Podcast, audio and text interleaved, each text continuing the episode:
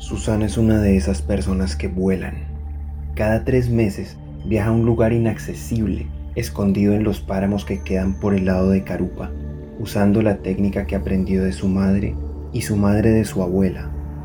Sus piernas son robustas, sus hombros anchos y su piel dura. Tiene una mirada áspera con la que escruta el paisaje andino. En ocasiones los campesinos le disparan porque le tienen miedo. Los balazos duelen mucho una vez, uno me paralizó y me caí al suelo como desde unos siete pisos de altura, cuenta Susana mientras muestra una cicatriz en sus costillas. Las armas de fuego no las matan, ni el hambre ni la deforestación como creen algunos. Ellas no mueren, dice Susana, porque están ligadas a la tierra, al páramo, al musgo, al frailejón, aunque de eso ya quede muy poco. Ella vive en una choza de bareque entre el barro, las vacas y la pobreza cerca de Pisba. Yo podría volar hasta el pueblo para lo que necesito, pero como la gente me dispara, tengo que ir a pie. Susana solo se siente segura escondida en el páramo. Aún hoy, quedan reductos de la geografía cundiboyacense que nunca han escuchado el sonido del machete, donde entre el ruido del agua y la vegetación endémica se cuentan historias, se baila, se canta y se transmiten conocimientos muy antiguos. Ya llegando a Coper, los campesinos creen que las han ahuyentado a todas.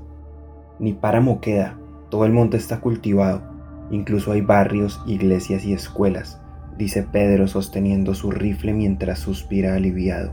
Pero él, como todos los campesinos de la zona, está equivocado. Según Susana, hay cientos de ellas repartidas en regiones que se extienden desde los Andes colombianos hasta Bichuquén en el sur de Chile, pasando por Guasao en Perú, Quevedo en Ecuador o incluso La Paz en Bolivia. Y de vez en vez vuelven de las sombras para recordarnos ese lado oculto de la realidad que a veces ignoramos.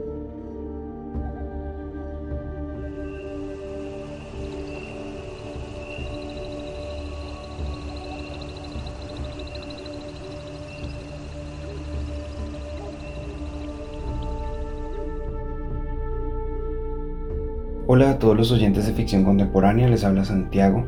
Espero que les haya gustado este capítulo corto de El relato de Susana. Con este pequeño capítulo doy por terminada la primera temporada de ficción contemporánea y ya que estamos en octubre quiero anunciarles que van a haber algunos capítulos especiales. Voy a estar subiendo más contenido de lo normal, así que ya saben, síganme en mis redes sociales. Estoy en Instagram como ficción.contemporánea y estoy en las diferentes plataformas de podcast. Estoy en Apple Podcast, Google Podcast, Radio Public, Overcast, Spotify, así que síganme en todas ellas.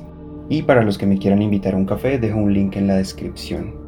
Muchas gracias a todos los que ya lo han hecho y nos vemos en la siguiente temporada de Ficción Contemporánea.